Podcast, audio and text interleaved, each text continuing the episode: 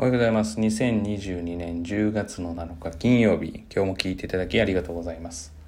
主要中学が今日で、えー、中間テストが終了ということで、まあ、中学校3年生は10月の末に実力テストがあります。で、まあ、引き続き11月の中旬に、えー、期末テストがありますから、まあ、中学校3年生はこれによって通知表内心の結果が決まってきますから、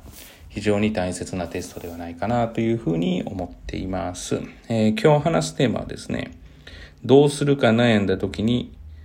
えー、まあ、決め方と言ったら変ですけれども、まあ、どうす、どうしよう、これどうしたらいいんだろうっていう時は、まあ、やっぱり自分がどうしたいかが一番最初に来るべきかなというふうに思っています。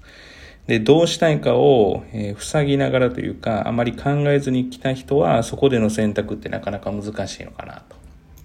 まあそれによってうまくいかない時って責任転嫁できなくなりますから、まあそう考えた時に、やっぱり相手に決めてほしいっていう依存心っていうのが出てきたりするわけですね。でもまあ一番優先すべきところは自分がどうしたいかではないかなっていうふうに常々思っていますので、まあそれをやっぱりあの押し通すことが大事かなと思います。で、ことさら逆にですね、その、自分じゃなくて相手にこうしてほしいっていうのは、えー、これはもう当然ながら達成されない可能性が非常に高いです。まあ相手との、まあいつも言うんですけれども、相手との気持ちが合致していれば達成はしますが、まあ、残念ながら相手がそう思ってなかったら、まあ、伝わるものも当然伝わらない。これは私の仕事上で言うと、子供たちに伝えるべきことが伝わらないことも当然あると。結局何が正しいっていうのは実はなくて、まあその人自身の正解を自分で見つけていくわけですから、ただやってることがいいか悪いかに関してはアドバイスができると。で、そのいいか悪いかをアドバイスできることが実は、えっ、ー、と、周りで見てる大人の役割なのかなっていうふうには思うと。で、それが子供たちがどうしていきたいかっていうことがあって、その、そのどうしていきたいいきたいかに、まあ、沿って話したアドバイスがあると。で、それで聞く耳さえ持ってもらったら、まあ、うまく導けるのではないかなっていうふうには思います。まあ、絶対ダメですよっていうのは、えー、子供は親の所有物ではないですから、まあ間違いなくその子供の意思に反して自分がこうしたいことを押し通して自分のエゴのためにアドバイスをすると、まあ子供にはなんせ響かないです。なら私で言えば入試実績を出したいからっていうことだけで話をしてたら当然響かないでしょうと。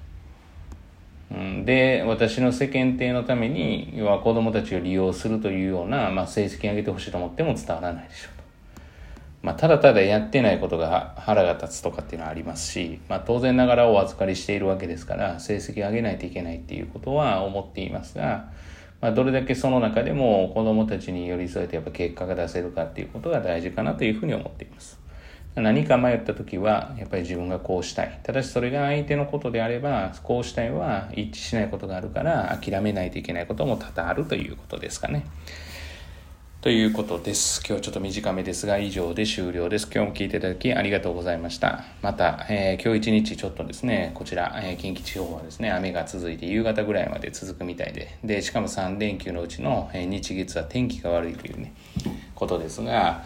まあまあ、あの、そんな中でもですね、皆様にとって今日一日、もしくは連休中の一日一日が、えー、すごくいい、えー、一日となることを、えー、願いまして、えー、こちらでお別れしたいと思います。ではではまた次回お会いしましょう。